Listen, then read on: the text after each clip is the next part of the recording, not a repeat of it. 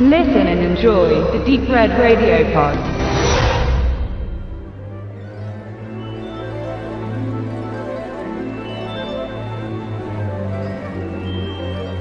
In der Film Noir Kollektion von Koch Media erscheint unter der Nummer 23 der exotische Krimi Gaspar Verbotene Gassen. Pepe Le Mocco ist ein französischer Verbrecher, der sich in Algerien niedergelassen hat, um der Justiz und ihren Vollzugsorganen zu entfliehen. In der Stadt Algier lebt er in der zentralen Kasbah. So bezeichnet man im Algerischen eine Festung. Es ist ein verschachteltes, labyrinthartiges Viertel, in denen das Gesetz, verkörpert durch die französische Besatzungsmacht, kaum etwas auszurichten vermag.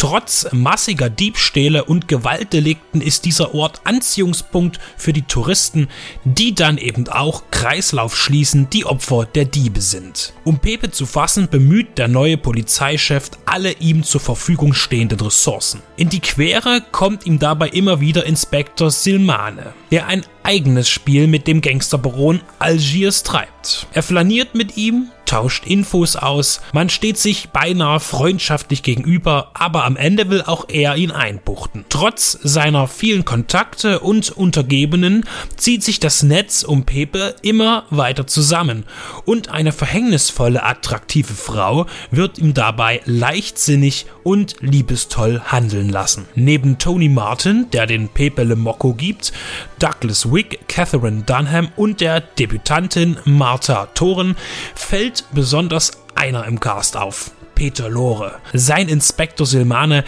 ist die einprägsamste Figur in dieser Mischung aus Kriminalfilm, Romanze und Musical. Man gewinnt ihn sofort lieb durch seine lässige Art und seinem treuen Blick.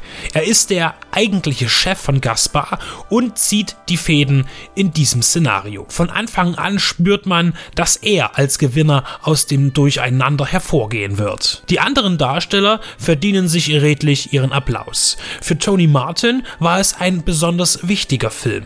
Er realisierte ihn unabhängig zusammen mit dem Produzenten Ned C. Goldstone. Beide hatten gemeinsam die Firma Marston Pictures gegründet und wollten den literarischen Gassenhauer von Henry Labarte nun umsetzen. Bereits zuvor gab es Adaptionen des Stoffes. 1937 der französische Film Pepe le Mocco im Dunkel von Algier und 1938 das amerikanische Remake Algier. Zehn Jahre später, 1948, war die Geschichte um den smarten Großkriminellen dann nicht mehr so gefragt. Das Publikum blieb den Kinoseelen fern. Es folgte ein Gerichtsstreit mit Universal Pictures, die von Tony Martin beschuldigt worden, den Film falsch und unzureichend beworben zu haben. Auf dem Regiestuhl nahm der noch junge John Barry Platz, nicht zu verwechseln mit dem Filmkomponisten John Barry. Für die Lieder der wenigen Musical-Einlagen arrangierte man Harold Alden, der als großer Unterhaltungsmusiker gilt, und die Filmbranche bediente sich gerne seiner Stücke in den unterschiedlichsten Produktionen hundertfach bis heute. So ein richtiger Film noir ist Gaspar dann eben auch nicht. Er spielt zwar an einem engen urbanen Ort und handelt von zynistischen und auch pessimistischen Charakteren, aber die Kulisse eines nordafrikanischen Lehmstadtviertels, Musical- und Tanzszenen sowie die weniger kontrastreiche Verwendung von Licht und Schatten lassen dann eher einen seichten Krimi zum Vorschein bringen,